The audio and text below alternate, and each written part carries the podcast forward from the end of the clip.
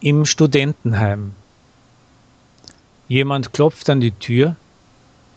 Der Student antwortet, die Tür ist offen, bitte herein. Guten Abend, Hans.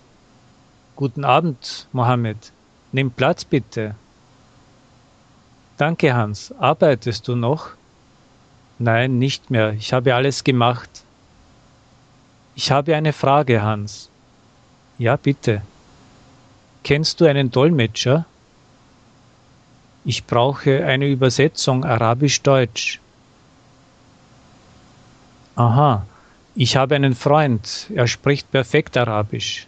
Sehr gut. Wie heißt er? Er heißt Orkun Bektaş. Er ist aus der Türkei. Wohnt er auch hier im Studentenheim? Leider nicht. Er lebt mit seiner Frau, aber nicht weit von hier. Siehst du ihn morgen oder übermorgen? Ja, schon morgen an der Universität. Hier ist der Text. Er ist nicht lang. Vielleicht übersetzt dein Freund den Text. Frag bitte einmal. Ich mache es. Vergiss das nicht, es ist wichtig. Schon in Ordnung.